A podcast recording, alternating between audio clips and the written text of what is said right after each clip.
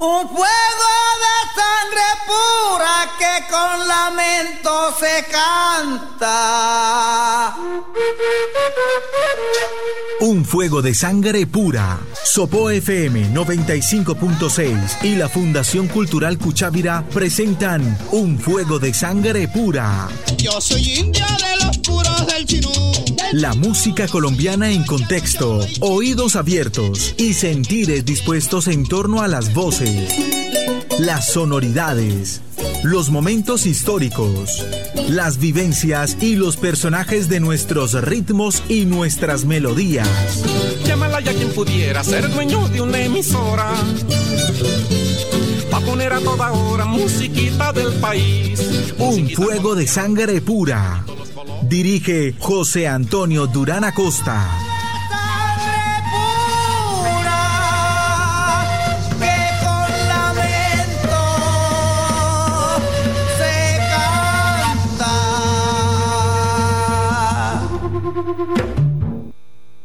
El trapiche muele caña, trapiche, ollita consume miel.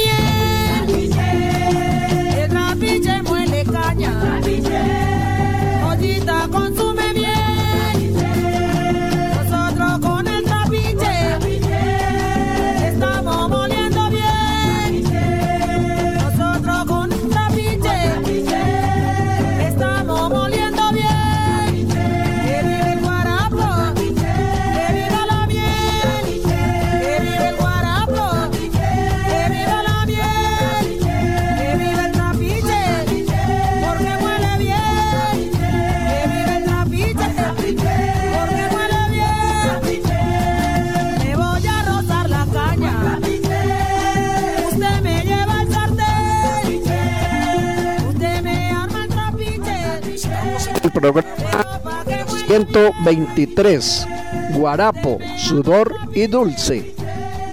Pero pa' que muela bien trapiche, muele caña, trapiche. Ollita consume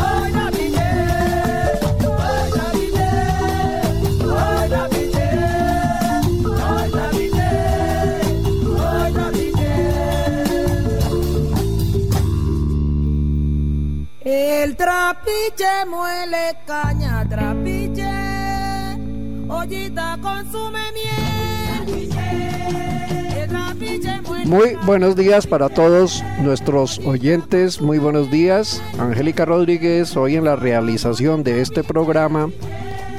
Muy buenos días, profesor Pedro Emilio Espejo. Nuestro programa de hoy huele a caña y a sudor de laboreo, sabe a guarapo, a panela y a historia. Muy buenos días, don José, y a todos nuestros oyentes. De vuelta con ustedes en este programa 123 eh, con don José Durán. Muchas gracias, don José, por estar de nuevo con nosotros.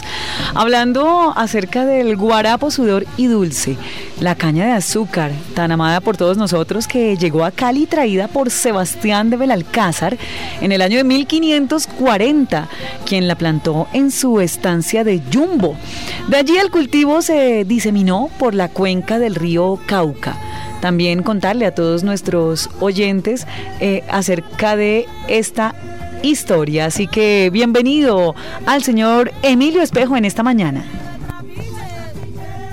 Eh, profe Emilio, estamos vía telefónica. Bueno, parece que momentáneamente hemos perdido la comunicación.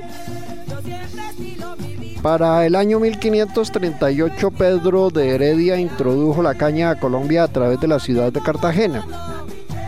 Según Víctor Manuel Patiño, en su libro Esbozo histórico sobre la caña de azúcar, la caña vino a Colombia en el año 1538 a través del puerto de Cartagena y dos años después, en 1540, entró por Buenaventura al valle geográfico del río Cauca plantándose inicialmente en la margen izquierda del río Cauca, en Arroyo Hondo y Cañas Gordas, lugares muy cercanos a Cali, donde operaron sendos trapiches paneleros.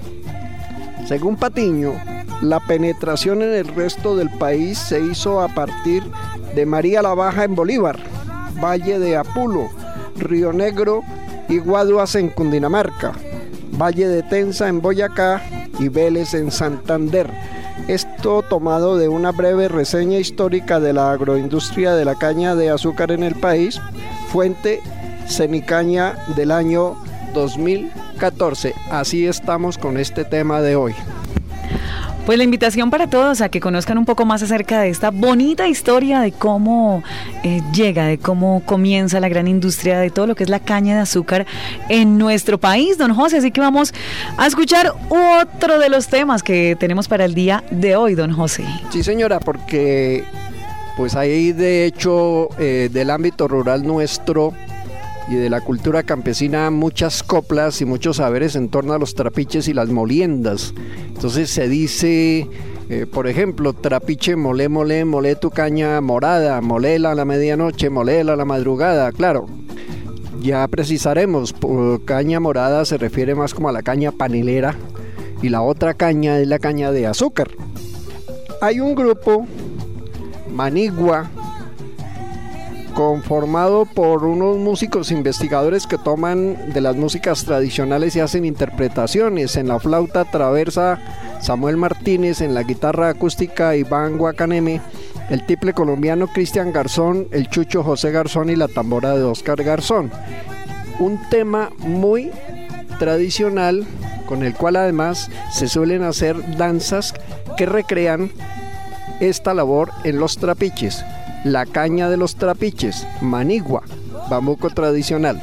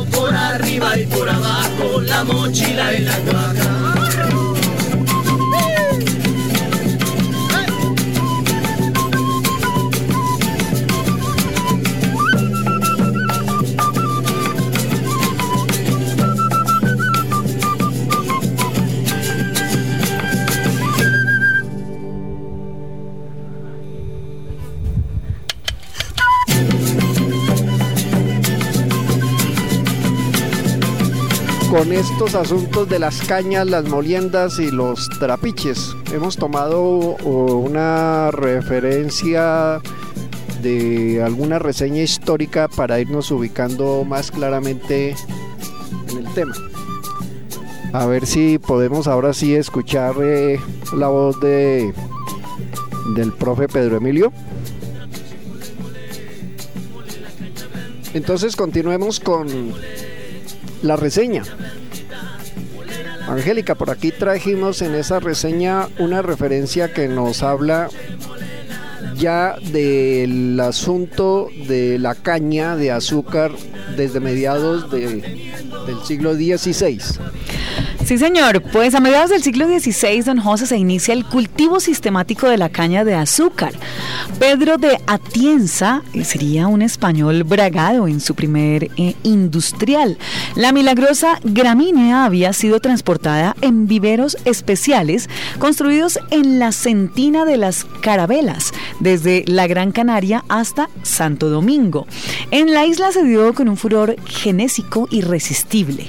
De este modo, esos cañadulzales vinieron a ser los abuelos de los que hoy presentan sus armas a los vientos de toda la zona tropical. Pedro de Atienza fue el primer testigo de un milagro agrícola cuando comprobó que en el valle la gramínea producía durante todo el año, sin que fuera necesario limitarse a las periódicas zafras.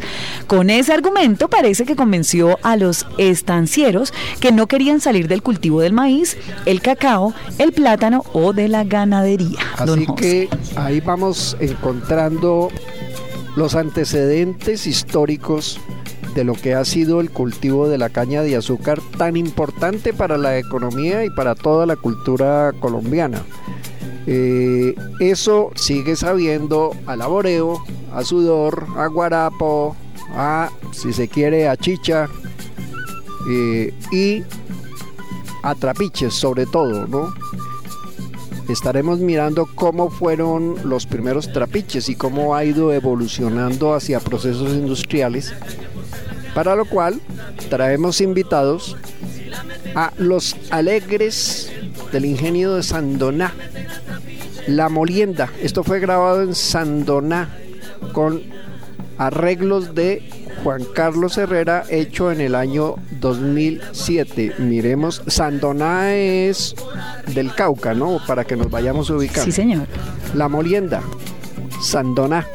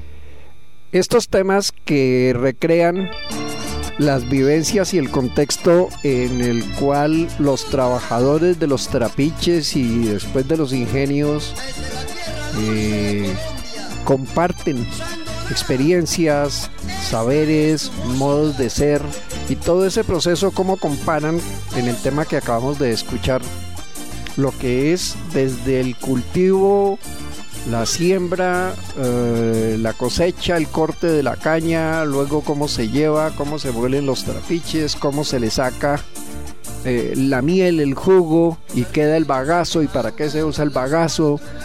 Y todo este proceso que es paralelo a lo que estos trabajadores realizan y cómo comparan lo que sucede en sus procesos de vida con lo que sucede entre lo que se utiliza y lo que se desecha o se utiliza para otras cosas después y entonces aparece el bagazo. Y a algunas personas desafortunadamente se les trata como si fueran así. La figura es un poco fuerte no y, y el desprecio hacia ese bagazo genera dichos. Tenemos Angélica, hemos escuchado cotidianamente y en muchos sitios decir cosas como por ejemplo al bagazo, poco caso. Poco caso, sí señor. Porque no, no tiene ninguna importancia, sin embargo también se utiliza como para, para producir por ejemplo fuego, para y entonces que la ceniza y todo este tipo de cosas, ¿no? Sí, bueno, señor. nosotros seguimos con nuestro con nuestra reseña histórica, lo que hemos tomado del texto de Víctor Manuel Patiño y ahí vamos en el tema. Además, qué bonita historia, don José, porque nos cuenta todo ese proceso de cómo, como le mencionaban antes, eh, aquí existían ya otro tipo de cultivos y cómo al llegar la caña, pues obviamente los enamora y ya siguen un gran trabajo con todo esto, lo que es la bonita historia de la caña de azúcar. Pues según Patiño, don José, y para nuestros oyentes, el vasco Gregorio de Astigarreta tampoco se andaba por las ramas. A finales del siglo XVI, compró fundaciones en el río Amaime con impresionante intuición y lo sembró de caña de azúcar.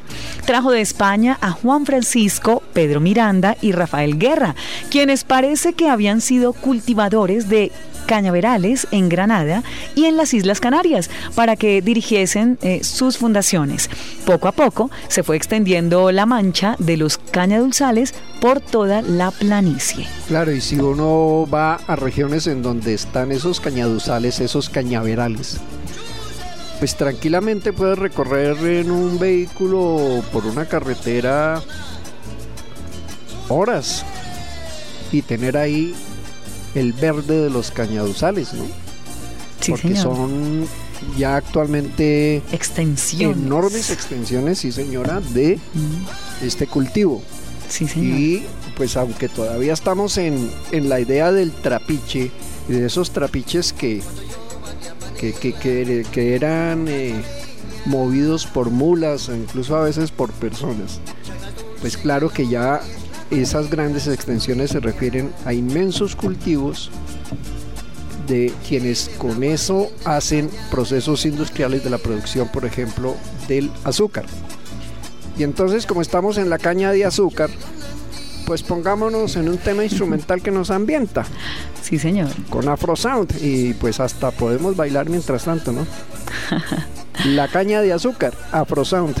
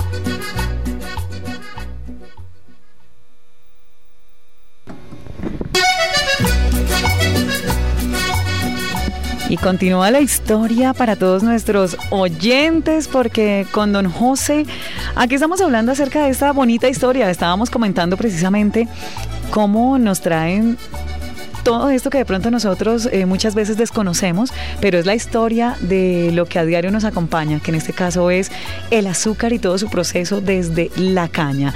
Así que continuamos con esta bonita historia que nos dice durante la colonia, la producción de panela, azúcar y mieles fue una tarea artesanal y así permaneció hasta comienzos del siglo XX, cuando se inauguró una moderna planta en el ingenio Manuelita. Los primeros cañales no eran muy extensos, pues eran pocos los vecindarios. Tampoco se molía a diario por ser corta la demanda de azúcar y miel.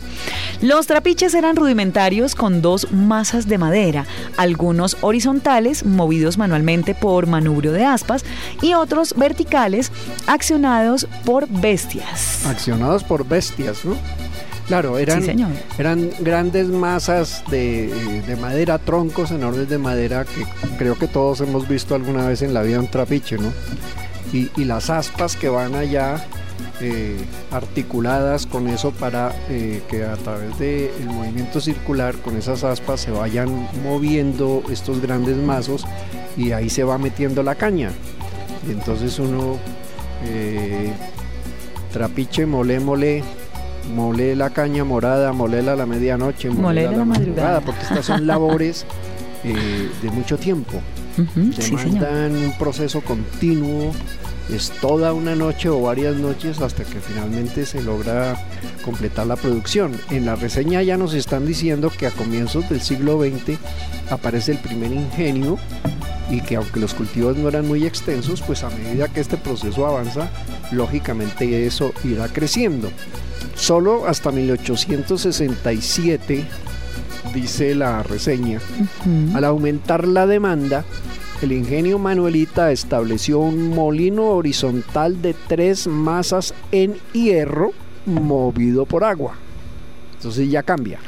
Sí, señor. Empieza el proceso más industrial propiamente dicho, ¿no? Sí, señor, ya se tecnifica toda esta industria. Muy bien, que trae alambique de bronce y equipo para rectificación de aguardiente. Atención al dato. Años atrás, en 1855, en la azucarería de San Pedro Alejandrino y cerca de Ciénaga Grande, se emplearon máquinas a vapor. Para la misma fecha, 1855, se expandió en el Carare y en el Tequendama el uso de calderas y trapiches. Así que ya tenemos caña asociada a, calderas, a procesos más tecnificados. Los trapiches ya son de otras características. Incluso se utilizan máquinas de vapor. Pero en los campos, en los pequeños fondos, sigue predominando la presencia de los trapiches más, llamémoslos así, artesanales, que se mueven manualmente con bestias y de allí también va a derivar no solamente el azúcar que va para los a través de los ingenios, sino la producción de la panela, que es tan nuestra. Por eso alguna vez Jorge Villamil decidió componer un tema por alguna persona que conoció que trabajaba en los trapiches y era una trapichera. Tal vez se enamoró de ella, tal vez ella no le correspondió y ahí se fueron eh, moliendo esos amores. Escuchemos en versión de los hermanos Martínez de Jorge Villamil, El Bambuco, La Trapichera.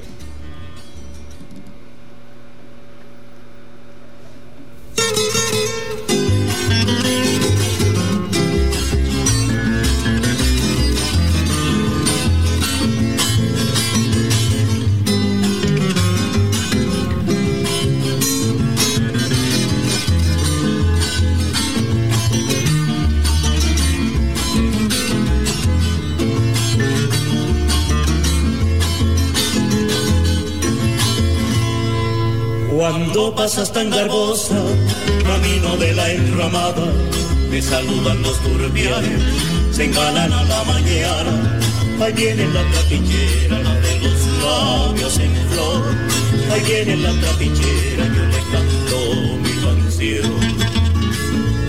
Como baila la dulce miel, así me hierve la sangre cuando mis ojos te ven. Tienes cabellos negros cual azabache, cual el carbón, y el ritmo de tu cintura despierta la tentación. No seas ingrata, hojita querida, quiere a mí. Por tu desdenes, mi negra, voy a morir. No seas ingrata, hojita querida, dame tu amor. Aunque se note y aunque me el patrón.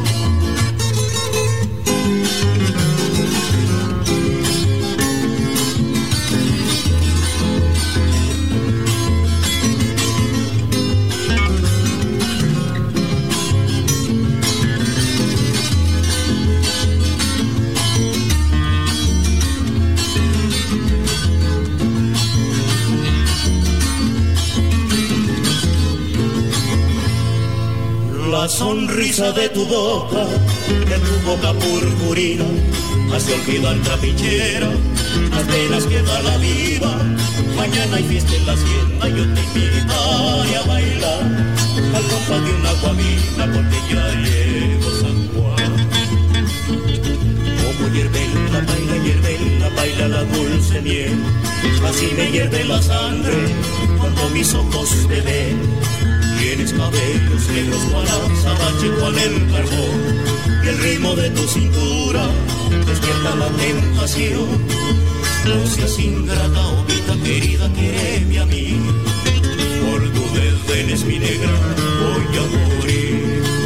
No seas ingrata, ovita querida, dame tu amor. Aunque se note y aunque me bote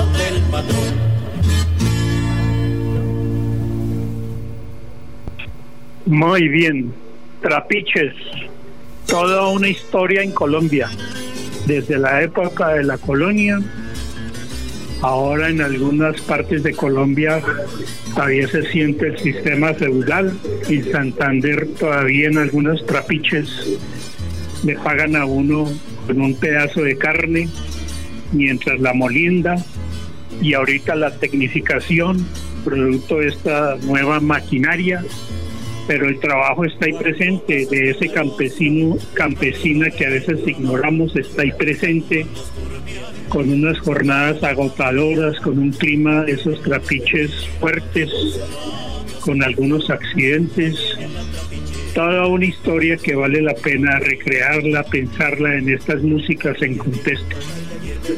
Trapiches que producen guarapo, ese guarapo que nos calma la sed, que se vuelve una bebida también nacional.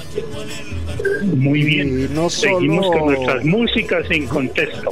No solo guarapo, ¿verdad, Emilio Angélica? Alberto, ya aquí empieza a aparecer la asociación de estos procesos productivos con la producción del aguardiente y, sobre, sobre aguardiente de caña también se han compuesto muchos temas, ¿no?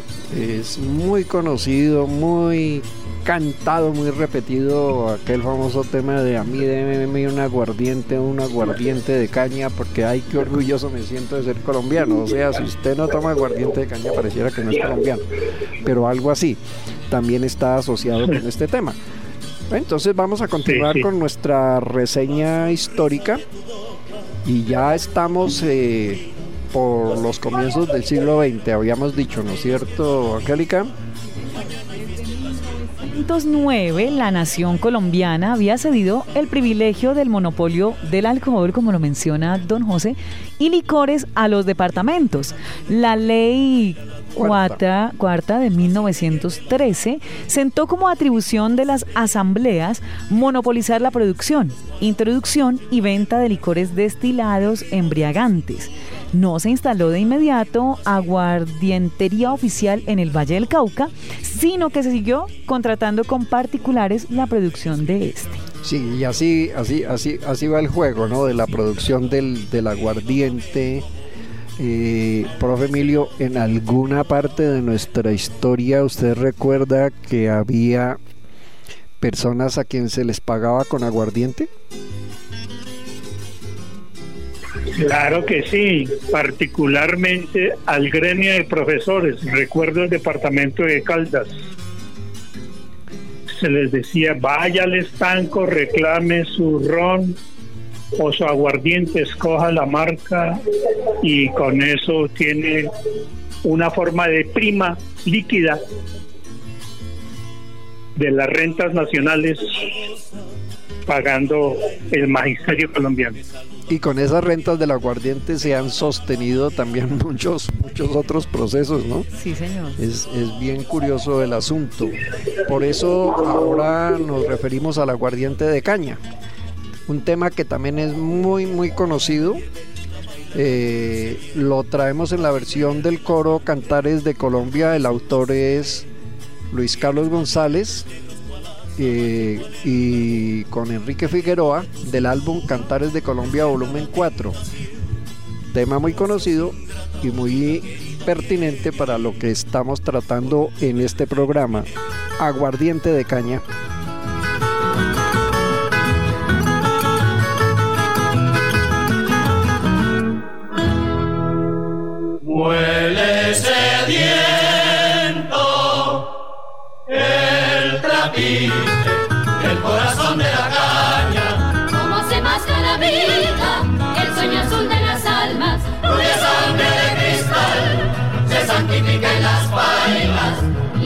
Entre miel y. El aguardiente, Y nace entre miel y el aguardiente de caña. La la. La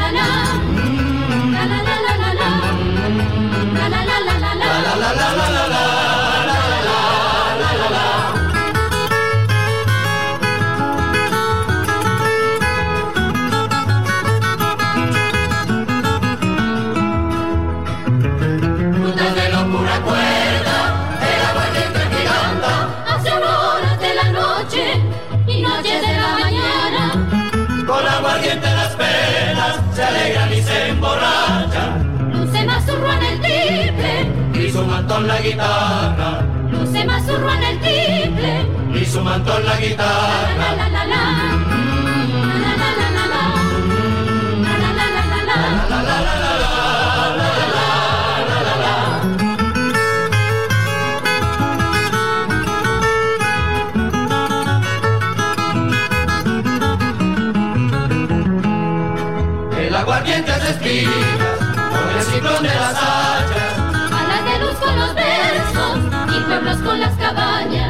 con aguardiente en las manos, son los machos de mi raza. Y con sed roja los besos. Cuando no se dan se asaltan, Y con sed roja los besos. cuando no se dan se asaltan. la la la la. La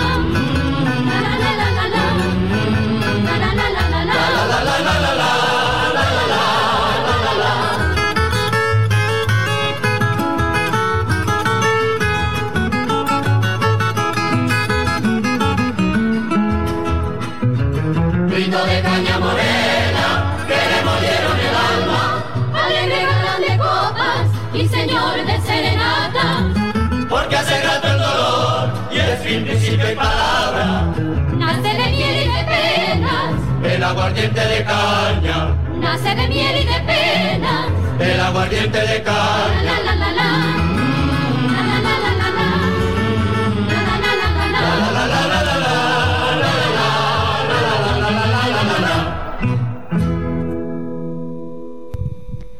Para 1920, para 1920 se produce azúcar de pan y panela con modernas maquinarias en Palmira, Hacienda San José y Hacienda Santa Gertrudis. En Pradera, el arado y corozal. En Florida, la industria y Díaz. En Corinto, la Elvira, Mendiola y la Siberia. En Caloto, Japío. Y en Washington, el Nilo. Eso es parte de la de la reseña que hemos estado uh, comentando.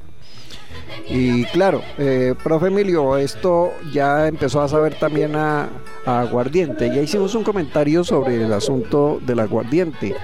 Y este aguardiente está muy presente eh, con estilos y sabores muy regionales propios de cada sitio. Y bueno, en la cultura colombiana difícilmente se, se hacía una conversación entre amigos o se cerraba un negocio si no era con algún aguardientico, ¿no es cierto? Eso a palo seco no. Así dice. es. A palo seco Y en no. algunos lados, eh, una cosa que, bueno, hace rato no veo porque no consumo, pero es la aguardiente caliente.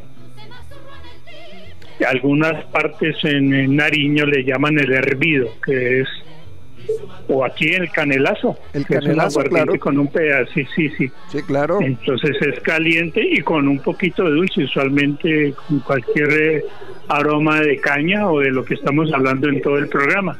Eso está presente también en nuestras culturas campesinas. Sigue diciendo nuestra nuestra reseña que la caña de azúcar se cultiva prácticamente en todas las regiones tropicales y subtropicales de la Tierra. En Colombia se cultiva en forma productiva desde el nivel del mar hasta alturas superiores a los 2.000 metros en las más variadas condiciones de temperatura, luminosidad, precipitación y calidad de suelos. Aunque la cosecha de la planta se realiza aproximadamente cada año en las regiones cálidas, su rápida capacidad de rebrote permite varias cosechas sucesivas a partir de la siembra inicial. Lo tomamos eh, como fuente de datos de Procaña. Entonces, ya tenemos un panorama un poco más para el contexto de estas músicas, digamos más un poco más completo. Ya eh, pasamos por los trapiches manuales, pasamos por los pequeños cultivos, luego por los grandes cultivos, por los procesos de industrialización, por las referencias a la producción del azúcar y ahora lógicamente a la producción de la panela. Digamos algunas cositas iniciales sobre, sobre la panela. Yo empiezo por un por una ¿qué se llama? Una anécdota. Cuando los primeros ciclistas colombianos fueron a las grandes competencias en Europa, los veían que se echaban a la boca unos pedacitos de una vaina y toda rara para ellos. Y que esos tipos salían volando en las bicicletas, entonces dijeron esa vaina es doping. Eh, y después ellos decían que ellos querían comer de eso porque parecía como que, como que les daba mucha energía, ¿no? Sí, una, una de tantas anécdotas en torno a la panela que es tan propia de todo nuestro diario vivir. Sí, señor, pues la panela colombiana, precisamente esta preparación tradicional que como lo dice don José desde ya hace muchísimos años se conoce y es tan conocida no solo a nivel nacional sino internacional, eh, pues es derivada del jugo de esta caña de azúcar sin filtrar que se utiliza como endulzante natural en diferentes prepa- preparaciones de postres y bebidas dulces. En nuestro país es uno de los productos insignias de la gastronomía natural. ¿Qué dice el profe Emilio? ¿Agüita de panela sí toma? ¿O no toma? Sí, claro. Sí, sí, porque eso son calorías. Allá le hicieron un análisis químico a ver qué es lo que tenía esa panela y pensó que tenían un producto distinto. Cuando dicen, uy, esto es pura azúcar, dije, claro, calorías, pero organizada de otra manera, con otra temperatura, algunos con clarol, algunos le echan canelita. Otra forma se hace aquí y eso está presente también en nuestras músicas y en nuestras costumbres cotidianas. Pal frío, agua panelita con queso, Bueno, panelita de leche para postre. No, que podemos decir de las panelas. No, tantas formas de preparación de la panela que conocemos, ¿no? Y, y la panela como para hacer, eh, con esa panela se hace, por ejemplo, melado. Y ese melado puede ser, uy, un platanito hartón madurito, delicioso, puesto a cocinar con ese melado, por ejemplo, que llaman las señoras plátano dulce. Eh, ese melado de la panela, dice las abuelas, bueno, con cuajada, delicioso. A Angélica le gusta mucho con cuajada. Eh, ese melado, por ejemplo, calientico y ojalá con algún otro ingrediente de alguna plantica medicinal para cuando usted tiene problemas de, de tipo respiratorio. Y podemos hablar de tantas y tantas y tantas preparaciones que suenan a Hasta medicina pa' y remedio. alimento, claro, pues es que es remedio, Agua panela con limón. También. Agüita de panela con limón, como me encantaba cuando mi mamá preparaba el agüita de panela con limón y usted le metía Y ahorita con Con jengibre. con jengibre. sí, don Emilio me, me trajo No, no, no. pensamiento. En mi época era con Solamente limón. No, agüita de panela con limón y unas papitas saladas. Esa vaina Ah. Ya se le va producía una mezcla de sabores tan extraordinariamente rica. Bueno, es- es- son las referencias al- a, la, a la panela que a lo- al contrario de lo que muchos creen, no se produce solamente en Colombia. También se, se fabrica en países como Brasil, Argentina, Costa Rica, Filipinas, México, India, entre otros muchos, ¿no? Lo que pasa es que sí es parte de nuestra canasta básica familiar. Y por ejemplo, por ejemplo, aquí hay que preguntar, eh, el tinto eh, sí, se prefiere, su merced prefiere, ¿quién lo prefiere? ¿Endulzado con panela o endulzado con azúcar? El, cam- el tinto campesino. Tinto campesino con panelita y un trecito de canela. mm, Bueno, sí, también. Por sí, ejemplo. señor. Y una buena compañía, no necesariamente reconocida familiar, sino de amistades. El tinto genera amistad, ese es buen encuentro. Bastante llamativo, sí señor. Un tinto, yo pues eh, de las dos formas, con azúcar, pero con panela le da un toque diferente, le da un toque especial. Ese sabor que realmente los colombianos debemos identificar, don José, porque ese es el sabor precisamente del que estamos hablando hoy, ese dulce de la caña de azúcar y que nos lleva a la panela. La fabricación de la panela en Colombia, encontramos también en la reseña, se realiza con poca tecnología. Desde ya hace varios siglos los campesinos de los 27 departamentos en que se fabrica lo realizan de manera tradicional y artesanal, entre los cuales su mayor producción se concentra en Santander, 19%, Cundinamarca, 15% y Boyacá 13%, según Fede Panela. Además, 350 mil grupos familiares tienen el sustento gracias a la fabricación y comercialización de este alimento. Así que el invitado es Aníbal Velázquez y su conjunto, quienes nos dicen agüita de panela.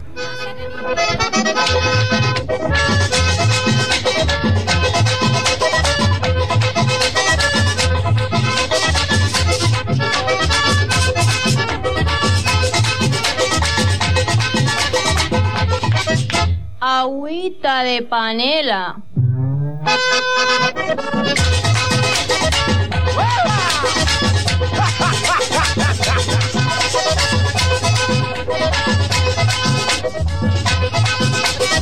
Ahí la toma María, ahí la toma Tomás, ahí la toma Lilia, ahí la toma Justo, ahí la toma José, ahí la toma Amado, ahí la toma Aníbal, ahí la toma Racedo, ahí la toma Cayetano, el agua de panela, ahí la toma Rafael, ahí la toma Isaac, ahí la toma Adán, ahí la toma Tomás, ahí la toma Tomás, ahí la toma Justo.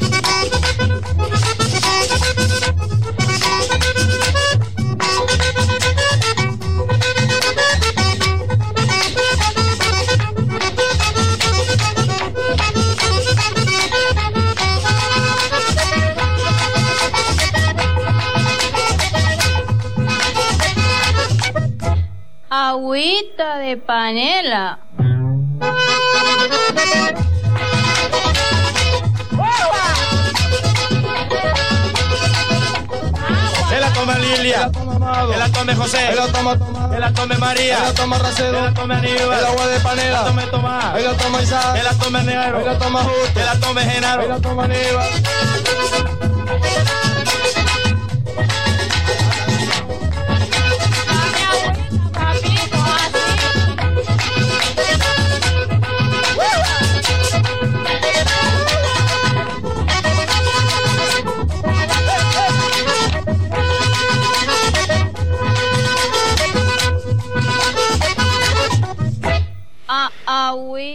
¿Cómo se muele la vida en los trapiches de los caminos que hacemos, cómo se muere la caña, cómo se hace la panela, cómo se genera el guarapo, cómo están ahí los sudores de las labores. Esa es nuestra idea del programa de hoy. De manera que con Aníbal Velázquez y su agüita de panela, que tenemos ahí todavía de fondo, nos despedimos. Un abrazo para todos nuestros oyentes. Vamos cerrando el programa del día de hoy, profe Emilio. Sí, muy bien, buen día. Entonces, esta historia también tiene que ver con nuestras historias personales. Recuerdo en la panela con la leche, se llama tetero. Con eso nos alimentamos en la infancia hace años, años y todavía. Disfrutemos el tetero para estos fríos. Muchas gracias por el programa. Gracias, colegas de las músicas en contexto. Muchísimas gracias, don Emilio. Y sí, señora, disfrutar de ese tan anhelado tetero de hace ya muchos años, nuestro agua de panela acompañada con un chorrito de leche.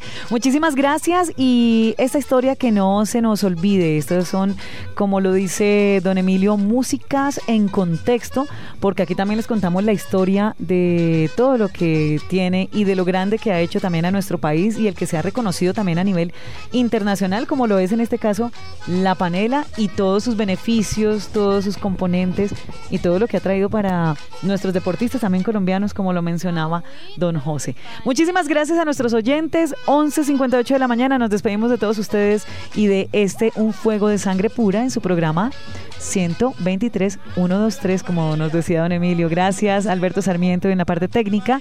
Nos despedimos con este guarapo, sudor y dulce.